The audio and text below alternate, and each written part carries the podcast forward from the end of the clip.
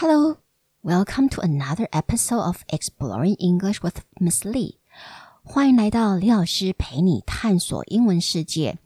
这是甘地篇，就是甘地番外篇的第十集，也是最后一集，所以我们这一集会稍微长一点。上一次我们讲到甘地跟 M. Becker 在对 Dalit 或者我们讲 Untouchable，呃，贱民种姓阶级的未来的理念的差异。其实他挂也跟 Nehru 就是怎么说尼赫鲁有相同的理念的差距了。OK，in、okay? 1934. Gandhi announced that he would leave the Indian National Congress. But we know that India wouldn't be an independent nation until 1947. When you announce something, you tell everyone openly，就是你公开的宣布。 所以在一九三四年，甘地宣布他将要退出国大国大会政党。那因为我们在讲的是历史嘛，所以我们知道，呃，这距离印度真正独立是一九四七年才独立，还有一段时间。所以这也意味着，如果甘地在这时候离开的话，他就无法参与很多过来的建国的过程的决策了。OK，so one more time with that sentence. In 1934. Gandhi announced that he would leave the Indian National Congress. But we know that India wouldn't be an independent nation until 1947. Gandhi missed out on the crucial years when India's future foundation was being laid. If you lay foundation for something, 就是你在某事上打好基础。For example, Madame Curie's discovery of radium laid the foundations of radiation therapy。就是我们说居里夫人发现镭，也开始替辐射治疗打下了基础。So Gandhi missed out on the crucial years，就是关键的一段时间。miss out 错过，Gandhi missed out on the crucial years when India's future foundation was being laid。甘地他错过了就是替未来印度建国制定蓝图的一些机会。不过他会离开，也是因为他的理念跟 Nehru 尼赫鲁差距越来越大。Gandhi left the Indian National Congress because his vision for future India was ignored。他会离开国大党，OK，就是也是因为他他觉得他对于印度的未来的 vision，他的展望，OK，想法一直被政他的政党所忽略。So how did Gandhi envision India? If you envision something，就是你对某事的展望。For example, what do you envision for your children？你对你的小孩的未来有什么样子的想法呢？So how did Gandhi envision India？所以甘地对于未来的印度，就是建国后的印度，有什么样的期待或想法呢？well, his India would be made up of village republic. 他的理想印度会是以村落为单位的共和国。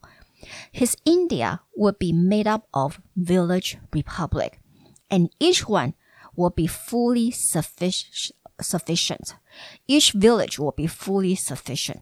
Self-sufficient 就是能够自自己自给自足。So, uh, for example, our goal is to make the province self-sufficient in energy production. 我们的目标就是要让这个省份能够能源自足。 So in Gandhi's idea, ideal India，它的理想印度，OK，in、okay? Gandhi's ideal India。Each village will be self-sufficient，它的每一个村落都是可以自足的。但这个观点却不是被 Nehru 和其他国大党的成员所支持，because Nehru for Nehru and other elite politicians, they feared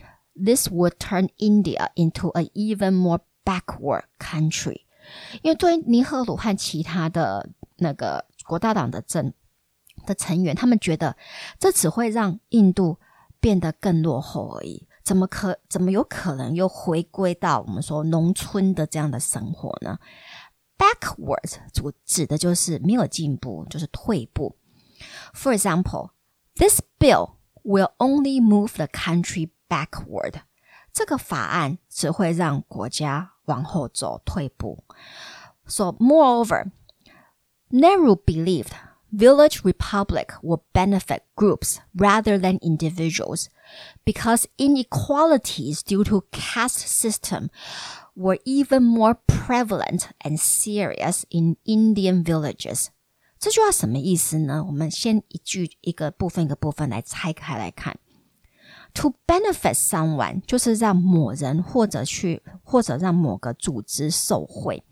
So for example, the economic stimulus package will ultimately benefit the rich more than the poor. 所以就是说，这个经济刺激方案最终只会受惠有钱人，而不是受惠给贫穷人。所以 Nehru 的想法是什么呢？他觉得甘地的什么农村的这个共和国的概念，只会受惠既定的团体，而不是可以让个人可以脱贫的一个呃国社会的结构。So Nehru believed Gandhi's village republic will benefit groups 受惠团体 rather than individuals，而不是受惠个人。Why？为什么这么说呢？因为在村落，在农村，印度的农村里，种姓制度所造成的不平等其实是非常的普遍，而且非常的严重。Because inequalities due to caste system were even more prevalent and serious in Indian villages. If something is prevalent，就是很普及、很普遍。For example, Drug problems are becoming more prevalent in rural areas. 吸毒问题在乡下越来越普遍了。So Nehru believes inequalities due to caste system were even more prevalent and serious in Indian villages. 其实这也是呼我们说呼应了 Ambedkar 的看法。Ambedkar 也觉得说，Ambedkar believed that Gandhi over overly romanticize Indian villages. OK，甘 Ambedkar 他一直都觉得甘地过度的，我们说浪漫化整个呃印度的农村体制。OK，Ambedkar believed that Gandhi overly romanticized Indian villages. For Ambedkar.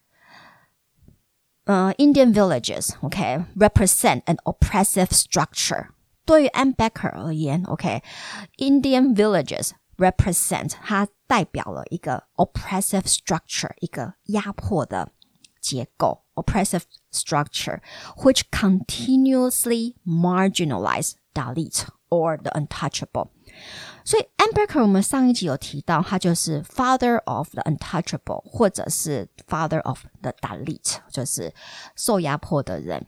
之父。那因为他本人本身也是出生于贱民种姓，然后他一生就是为这一群受压迫的人出发声，OK，替他们争取权权益。那他也是现代印度宪法的起草者，他就一直觉得甘地真的是过度浪漫化他的农村共共和国的这个概念，OK。然后他觉得说，整个印度的乡村就是一个持续边缘化、打 lit 贱民的压迫的结构。He viewed Indian villages as an oppressive structure，就是我们说很。压迫性的结构，which continuously marginalize delete。continuously 就是持续不断的。For example, I worked continuously for five hours yesterday without stopping。我昨天持续工作五个小时都没有停哦。 continuously 就是持续不断的。So for Ambedkar, Indian villages were this oppressive structure that continuously marginalized 就是边缘化 Dalit untouchable. So Gandhi's vision for India is built on this utopia with caste system。所以甘地的理想印度其实是一个有种姓存在的乌托邦诶 OK，so Gandhi's vision for India is this utopia with caste system in it。然后他太相信这个概念的，他的这个理念的有办法的实现性，所以他固执到他完全没有办法做任何的妥协。除此之外呢，OK，in、addition，Gandhi was vehemently against industrialization because he said it will lead to mass production and that it will lead to greed and violence. Industrialization 就是我们说的工业化。So he was uh, against industrialization。嗯，说甘地他其实是反抗的是，我们说他非常反对工业化。OK，he、okay? was vehemently against industrialization。 Why？为什么呢？Because he said it will lead to mass production。因为他认为工业化会导致 lead to OK mass production 大量生产。lead to 就是引发什么问题？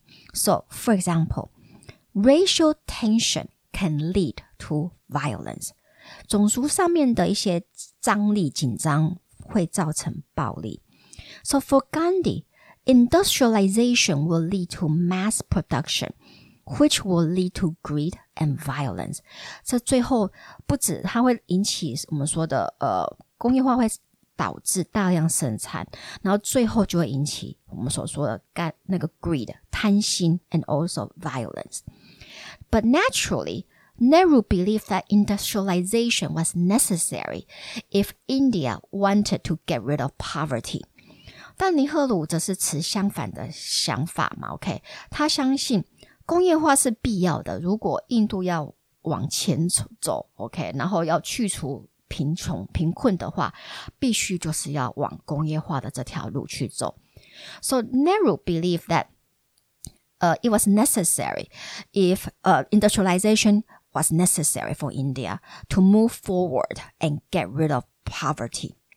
所以从现在的 印度来看，What economic impact does Gandhi have on in today's India? What economic impact does Gandhi have on today's India? Economic impact 就是我们所说的经济上的影响。所以，甘地的理念对现代现今的印度有什么样的经济上的影响呢？What economic impact does Gandhi have on today's India? The answer is no, none. 当然，就是完全没有啊，这是当然的嘛。毕竟，因为甘地是反对工业化，他也反对市场经济，他最终也是会反对全球化的。So Gandhi did not believe in market economy. So you know，他他完全不相信市场经济。So it's very ironic that his faces are all over, you know, uh. Indian's currency today，所以很讽刺的是，他他的脸今就是今天的印度的纸钞都是他的脸，其实这个是还蛮嘲讽的一点，OK。但是其实印呃，我我是觉得甘地对现今的印度的经济社会甚至宗教结构，并没有太大的具体的贡献，所以就是说对。以这这几个角度去看，就是封他为印度之神，是不是就只是印度之呃，这些印度之父，是不是就是只是纸上造神呢？这是我一直在想的一个问题。So anyway，那印度最终独独立到底跟甘地有没有什么关直接的关联？是有，但是好像也是没有。因为印度最后为什么会独立呢？Well, in nineteen thirty nine as a colonist of the British Empire, India had no choice but to enter World War II. 在一九三九年，因为当时印度还是大英帝国的殖民地，所以他没有选择，他就只能跟着加入二战。OK，so、okay? in 1939, as a colonist of the British Empire, India had no choice but to enter World War II. If you have no choice but to do something, 就是你没有选择，你也只能这么做。嗯、um,，I have no choice but to say yes to your demand。我不得不答应的要求，虽然我不想，OK，but、okay, I have no choice but to say yes. So, but it was also World War II that finally brought independence and freedom to India in August. 但是也是因为，也是因为二次世界大战，印度才得以 独立。OK，it、okay? was also this war that finally brought independence and freedom to India. 怎么说呢？Because Britain was bankrupt by the war，因为英就是英国因为二次世界大战就破产了。OK，and、okay? India now became a burden for the Britain。印度现在对于已经破产的 英国政府而言，就是一个负担了，而不是不再是一个他想要继续拥有的金鸡母了。OK，而且这时候的印度也开始内乱，这时候就是一九四七年。OK，it、okay? was also in August 1947 that British India was divided into two separate nations. Pakistan for the Muslim population and India for the Hindu population。也是在一九四七年的八月，呃，当时被英国殖民统治的印度被分成两个国家。Pakistan for the Muslim population，就是巴基斯坦是属于穆斯林的这一边，那印度则是变成就是主要是印度教的的国家。这当然是甘地最不想要看到的一件事情，因为他一直希望的是印度和是一个很我们说呃 United Nation 是一个没有被分裂的国家，而且比较扯的是这两个国家的边界的界定和划分。既然是有一个从未来到、从未去过印度的一个英国贵族律师来负责，诶，所以他的划分，你觉得会划分的是理想的吗？当然不会啊。OK，so twelve million refugees move across new borders。分裂过程造成一千两百万的难民的移动。Twelve million refugees move across new borders. At least 500,000 people lost their life in religious conflicts. 至少五十万人死于宗教冲突。OK，religious、okay? persecution happened all over India. To persecute someone 就是去迫害这一群人。那 persecution 是它的名词。So for example. The global community can't let the communist Chinese government continue its persecution of the ethnic Uyghur。呃，全球团体称，呃，我们说全球全球没有办法再坐视，呃，共产党中国共产党在继续对于维吾尔人的迫害。 the global community can't let the communist Chinese government continue its persecution of the ethnic Uyghur。所以那一年就是呃1947，全印度到处都发生了宗教迫害，religious persecution happened all over India, and Pakistan was too far for many Muslims to travel to. 对于很多 住在印度的穆斯林人来说，巴基斯坦真的是太遥远了。如果大家现在去看一下地图，你就会看到巴基斯坦 （Pakistan） 其实在印度的西北方。OK，那印度是一个很大的国家，所以如果你住在印度的东南，你是住在印度东南部的穆斯林，你要你要怎么办才能够到达 Pakistan 呢？所以很多，所以最后很多 Muslims。穆斯林人还是选择待在他们原本的城市，but lived in fear of their lives，但是是充满恐惧的生存，but lived in fear of their lives。So Gandhi started fasting and demanded Hindus to stop boycotting Muslim stores. So when you fast, F A S T，你看 fast 如果当做动词的话，它代表进食。You eat no food for a period of time. 但是当做形容词，当做副词代表快的意思，所以你不觉得英文非常错乱吗？所以当印度教徒开始迫害穆斯林人的时候，甘地开始禁食，然后并要求印度教的人民停止抵制穆斯林教徒的商店。Gandhi started fasting and demanded Hindus to stop boycotting boycott 抵制 Muslim stores。and that Muslims should be able to move freely in the city。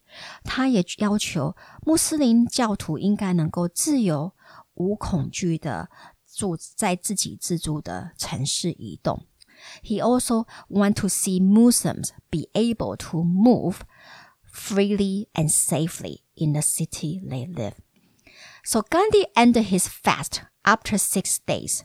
他六天后就结束他的禁食抗争。OK，when、okay? the leaders of Hindu and Sikh communities accepted his demands，在就是等到我们说呃印度教和锡锡克来的教徒的领袖，他们终于答应他的要求的时候，他就停止进食。And after that, he traveled to different places, calling for Hindu-Muslim unity. 在那之后，他旅游到印度各地去呼吁，call for，OK，to call for Hindu-Muslim unity，呼吁印度教和穆斯林教徒的团结。He called for Hindu-Muslim unity. Naturally, not every Hindu was happy about this. 当然不是每一个印度教徒都听他那一套，一定有人会很很不爽。所以，on January thirteenth, nineteen forty nine. When Gandhi was on his way to his daily prayer, he was assassinated by a Hindu extremist. 所以，呃，如果我们在宗教后面加一个 extremist，就是那个宗教的极端分子。所以 Hindu extremist 就是印度极端分子。所以在一九四八年的呃一月十三日，当甘地在去他的那个每日的祷告会途中。 他就被一位印度极端印度教的极端分子所暗杀。Gandhi was assassinated by a Hindu extremist when he was on his way to his daily prayer. His killer saw Gandhi as a traitor to his country. 他的凶手把甘地视为，you know，就是这个国家的叛国者。His killer saw Gandhi as a traitor to his country. 所以 每个人对于甘地的历史定位其实都有不同的看法。就建国过程，呃，建国的那个过程当中，他当然扮演非常重要的角色。但是，如我之前提到的，就是说他的理想。印度跟很多人的想法是有很大的冲突。OK，举的第一点，他相信他还是持续相信种族种姓制度存在性的必要。他甚至写 OK，那这些都是 direct quote，这些都是直接摘录他讲和他写写的话。OK，he wrote。I believe that if Hindu society has been a, been able to stand it is because it is founded on the caste system. To destroy the caste system and adopt the Western European social system means that Hindus must give up the principles of hereditary occupation, which is the soul of the caste system. Hereditary principle is an eternal principle. 他这一段讲的真的是，我觉得非常的夸张，尤其是最后那一句 “hereditary principle is an eternal principle”，就是他说世袭 “hereditary” 就是世袭，OK，这是 a title or something that you get from your parent，就是你直接从你的父母亲那里得到的。对他，我们举个例子，他说 “this title is hereditary”，这个头衔是世袭的，OK，so if Tom McDonald's That passes away, he will become Sir McDonald. 所以，如果他 McDonald 的父亲过世的话，他就会变成 McDonald 爵士。所以，hereditary 就是世袭。所以，甘地竟然会说，世袭的原则才是永恒的原则。诶，而且他说了什么？这整段是什么意思呢？是 I believe that if Hindu society has been able to stand, it is because it is founded on the caste system.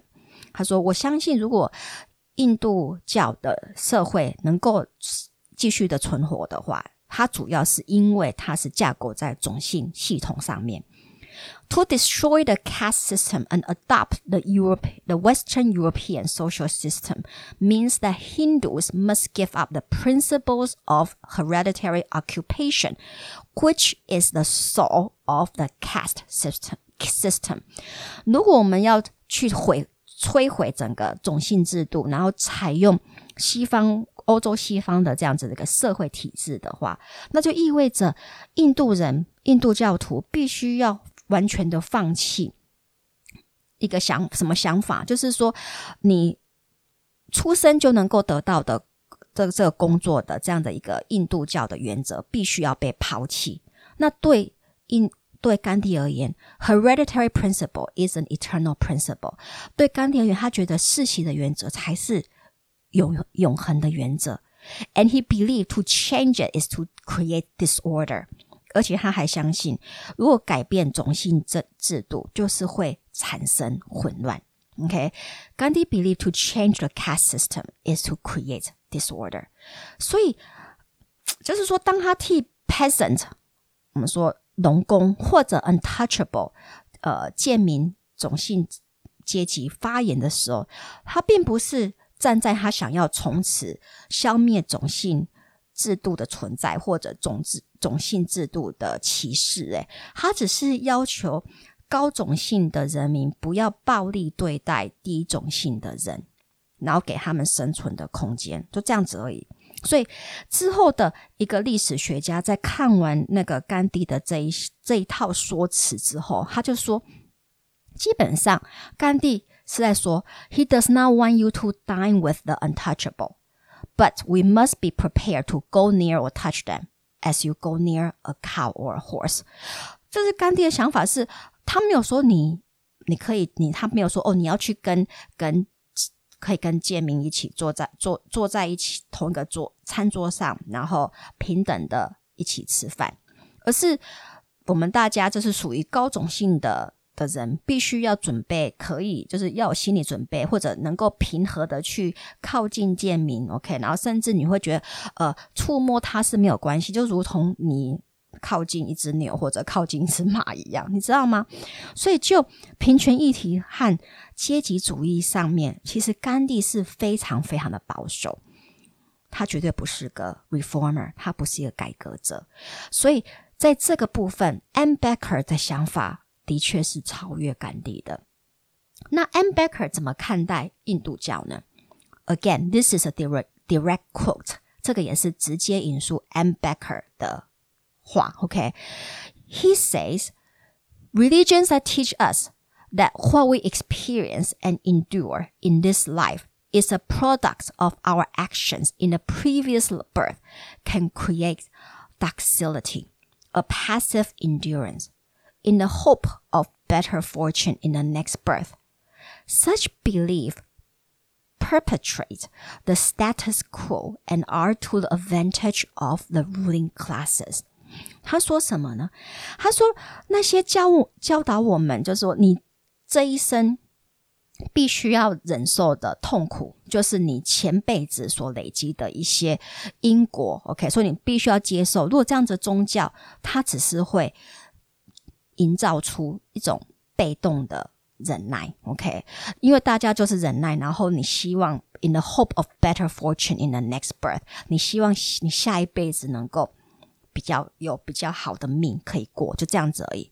Such belief perpetuate the status quo，但是这样的信仰只会一直强化现状，OK？And are to the advantage of the ruling classes，而且它只是会一直让有权力的那一端或者有权力的那一些阶级持续的受益，OK？所以。只因为我们说，只因为 M. Becker 在政治议题的操弄的手段没有甘地的那么厉，没有甘地那么厉害。然后，当然这也跟 M. Becker 本身他是出生在 untouchable 贱民的这个种姓阶级里有关，所以他的话相对就没有甘地的那么有号召力。那如果我们从历史从整个呃历史过程来看的话，OK 是就。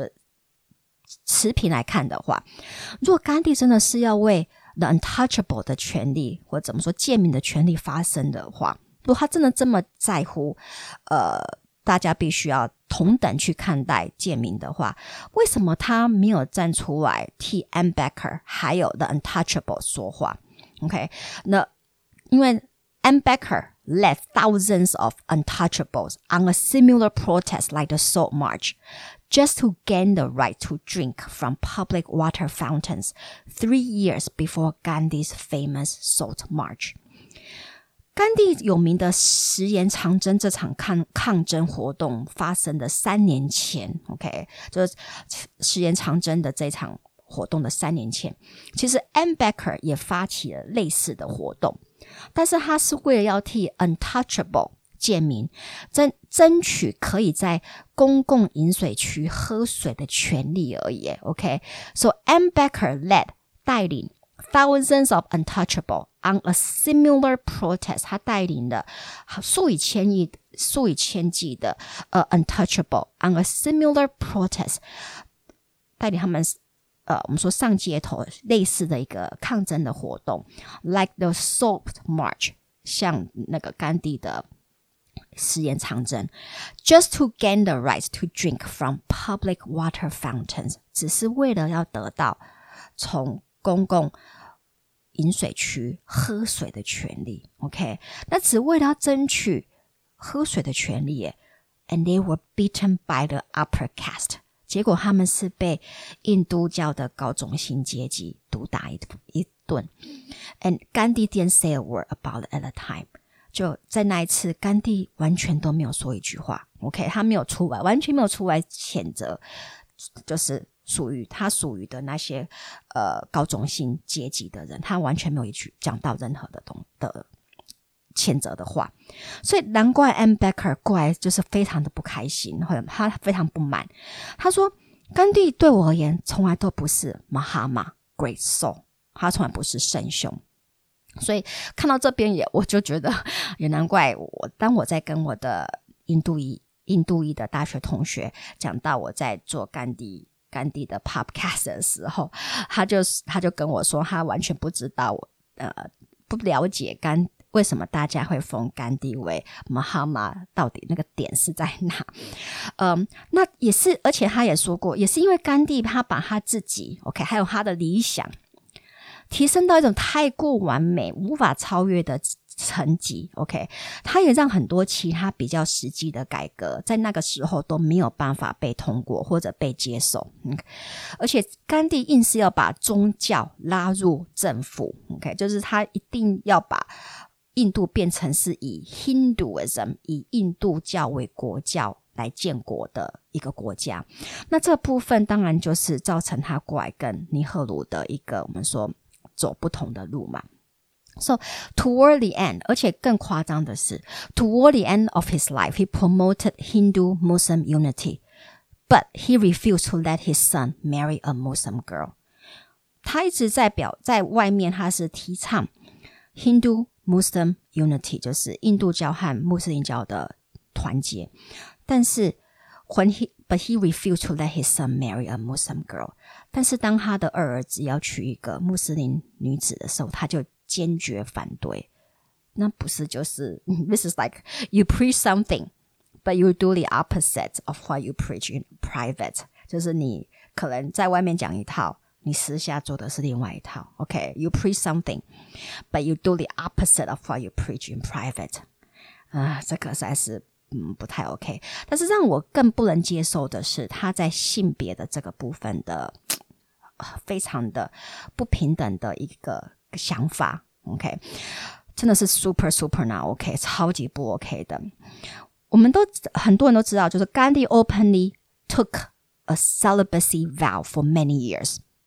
他其实好像三十几岁那一年，呃，三十几岁就公开的，就是发誓从此禁欲，OK，就是禁性欲，OK。He took a celibacy vow for many years。but privately, okay, he will request his 17 year and 17 year old and 18 year old grandnieces to sleep naked with him at night. 但是他老的时候，六七十岁的时候，他既然你知道吗？他竟然要求他的十七岁和十八岁的曾侄女、曾 外甥，OK 女，就是裸跟他一起裸睡。然后这不是不是很奇怪？连他的支持者当时都看不下去，然后直接去质疑质疑他，质问他怎么可以这么做。但他的反应是什么？He said, "Oh, it was a celibacy test." OK，他就说：“哦，这个是我在测试我自己呀。OK，我在测试我自己有没有办法抵抗诱惑。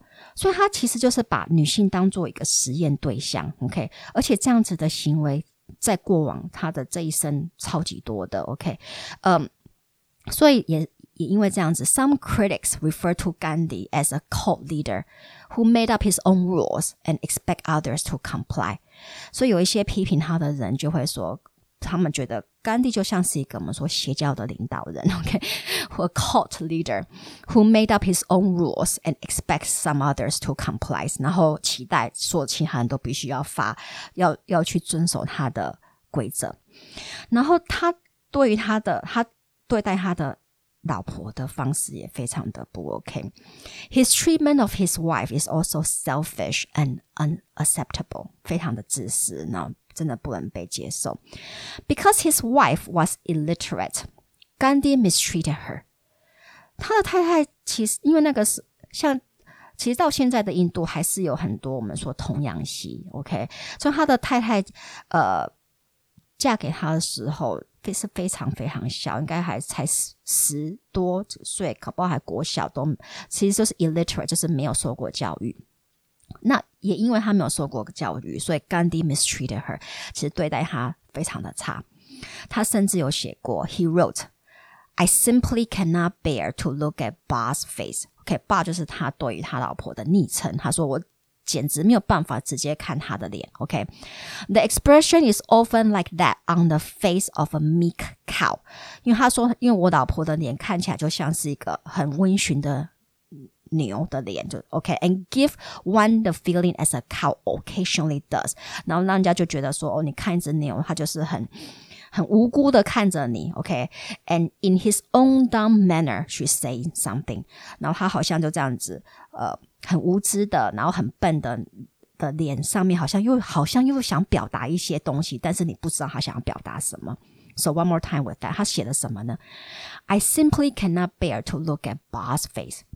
the expression is often like that on the face of a meek cow and give one the feeling as a cow occasionally does.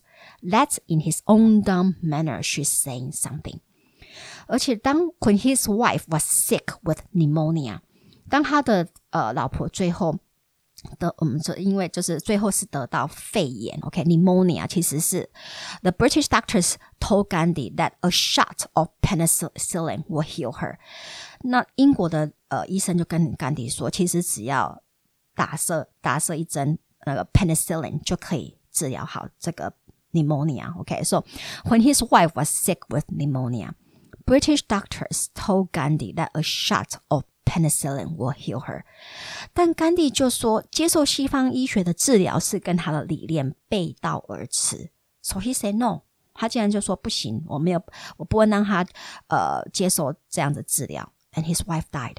就他老婆就因为这样死掉了，die of pneumonia，就就是因为可能在现在没有什么大不了的的病，pneumonia 肺炎而死掉。However, later when Gandhi he himself was sick with malaria, he allowed British doctors to save his life with quinine. 但是之后，当甘地他自己得到 malaria，就是疟疾的时候， 他竟然就让英那个英国医生给他注射奎宁。OK，he、okay? allowed British doctor to save his life with quinine. Isn't this hypocritical？这是不是超级虚伪？And what about Gandhi as a dad？那甘地当当做爸爸，他是一个什么样的爸爸呢？Ironically, he was quite authoritarian. 呃，就是说很讽刺的，可能就表面来说，他好像都是在呃提倡和平，OK，然后吃素，但是他其实是一个非常专制的父亲。He didn't educate his sons，他没有让他的儿孩子们四个儿子去外，应该是四个，因为我没有记错话，去外面受教育。因为他当时已经在南非建立了 ashram，就是以他的理念为主的群居村，所以他的家人也因为这样子就成不再是他的家人，而成为他的追随者，所以他们就得按照甘地的理念想法去生活。所以他们不能去外面受教育，就是得就是等于是在这个群居村里面得到比较基础的教育。And when his oldest son was offered a scholarship to a law school in London, so that he could become a barrister like his dad, Gandhi said no. 然后当他的儿子就是得到被提供一个 奖学金，可以去伦敦的一个法学院受教育，所以他可以以后可以做一个 barrister，像他爸爸一样当个律师的时候，甘地竟然说不行。 Okay, so when his oldest son was offered a scholarship to a law school in London so that he could become a barrister like his dad, Gandhi said no and told him to stay in South Africa to fight for the rights of Indian people there. 然后就说你必须要给我待在南非，然后跟我一起为南非的印度裔争取权利。And told him to stay in South Africa to fight for the rights of Indian people there. And this son eventually, you know, uh, converted to Islam and died an alcoholic。最后，这个儿子当然就跟他起了大儿子跟他起了个很很多很多的冲突，最后甚至 converted to Islam，甚至呃变成呃转皈依成为我们说呃伊斯兰教。 那死于最死的是因为主要是因为酒精中毒而死亡。然后两千零七年其实有一部是以这个儿子为一生，呃，以这个儿子一生为故事的电影在印度上映。OK，而且还得到不少的回响。OK，那第二个儿子的状况也没有好到哪里。OK，so like like what I say before，就我之前有提到的，when his second son wanted to marry a Muslim woman。Gandhi threatened to disown him. If you disown someone，就是说你要跟这个人断绝关系。所以 Gandhi told his son that he will disown him if he marry a Muslim woman。Gandhi 跟他的二儿子说，如果你娶了这个穆斯林老婆的话，我就跟你断绝关系。因为第二个儿子比较听话，so he the second son just surrender，最后就是屈服。因为他的这些，我们说 呃比较人性化的很多的缺陷的这些样貌，OK，在过去的印度的这十十几年来开始，OK，慢慢的被呈现，然后被讨论，呃，而且最近的这五六年，大家开始讨论，就是说 a m b e c k e r 在与种姓制度的平权上面的努力，跟甘地所做呃在生前做的事情。他们两个的贡献的差距是在哪？大家开始持平的来去看待甘地，而不再继续的去神格化他。当然，讲这些这是甘地的负面的并部分，并不是要否定他的我们说成就或者他的一些优点，but to simply show you that he is made of flesh and blood, just like you and me，只是让大家知道他也是跟你我一样，就是。有血有肉的，OK。那比较有趣的是，Gandhi is is warmly embraced by the British now, but his legacy in India has become increasingly ambivalent。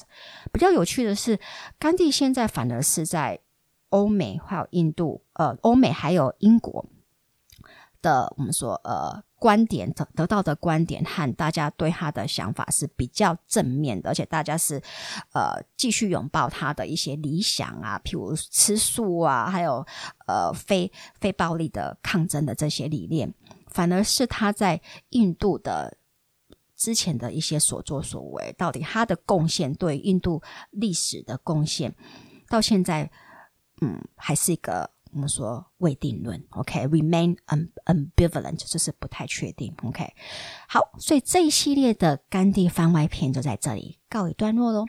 那下一集我会开始导读导呃 Andrew Clements 的另一本书《Lunch Money》。所希望大家可以到 Apple Podcast，呃，帮我按赞、分享或留言。那也欢迎呃大家在李老师的陪你探索英文世界的 FB 和 IG 粉丝团留言，告诉我你的想法或提问相关的英语问题。我会尽量在下周节目跟大家分享，或者私讯大家，呃，私讯回答你的问题。So I'll see you next time. Goodbye.